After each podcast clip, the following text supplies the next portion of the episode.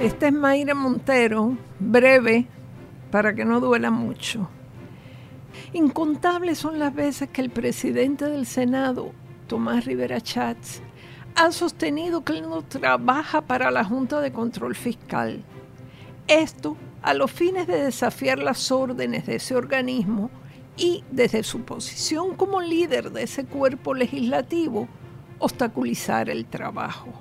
Estamos acostumbrados a oír sus provocaciones, insultos, fanfarronerías, etc. La guerra que mantiene con la Junta y en especial con su director ejecutiva Natalie Yaresco ha llegado a su clímax en momentos en que se radica una demanda al Senado para poder revisar las cuentas bancarias de esa rama legislativa. Rivera Chats, en su habitual estilo, ha contestado que si quieren ver las cuentas del Senado, vayan ellos al banco, o sea, Yaresco y compañía, para pedirlas. Claro que eventualmente podrían hacerlo, pero esto en principio debe hacerse por los canales tradicionales. Y lo lógico es que el Senado, tal como han hecho otras instancias gubernamentales, muestre sin más dilación sus movimientos bancarios. ¿Tienen algo que ocultar? Una demanda de esa índole, como la que Natalia Yaresco ha radicado contra el Senado, implica una serie de consecuencias impredecibles. Por supuesto que Rivera Chats puede plantarse en la desobediencia. Debería hacerlo después de todo, como un acto consecuente con su pensar sobre la Junta. Pero estaría incumpliendo con la ley federal y eso a la larga podría acarrearle sanciones fuertes. Conociendo su talante, me imagino que no vacilará en escoger el honroso presidio antes que cumplir con lo que le manda una mujer, la señora Yaresco, que interesa y con todo su derecho echar un vistazo a los números, a los verdaderos, a los pelos y señales de las cuentas bancarias, no a la bobería que ponen en internet. Todos sabemos que la sustancia está en las transacciones bancarias, lo que tienen, lo que entra, lo que gastan, lo que asignan, etc.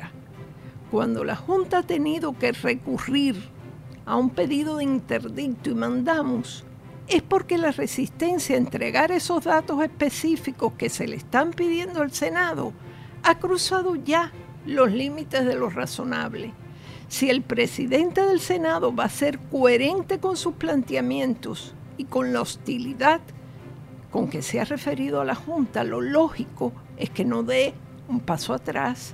Sus seguidores esperan que se las juegue todas en este instante, cuando de verdad lo han puesto entre la espada y la pared. El dinero en las cuentas del Senado es del pueblo de Puerto Rico, no de Rivera Chats. Pero él insiste en que el hecho de que la Junta quiera ver esas cuentas sobrepasa los poderes conferidos a ese organismo creado por la ley promesa y es una interferencia inapropiada en asuntos de la administración interna de la rama legislativa. El presidente del Senado no se ha enterado o no quiere reconocer que ya no hay interferencias apropiadas o inapropiadas, y menos con el dinero público. La Junta lo va a revisar todo y mientras más él se oponga, más puntillosos van a ser. Que sepa que lleva las de perder y el círculo se le está cerrando.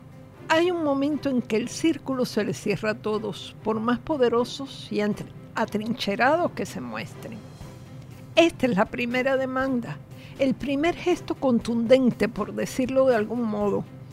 Prepárese el Senado para el coordinador de reconstrucción, que ya está cerca, y para la nueva composición de la Junta, que se edifique a partir del próximo mes de agosto. Prepárese, simplemente. Hasta el próximo viernes.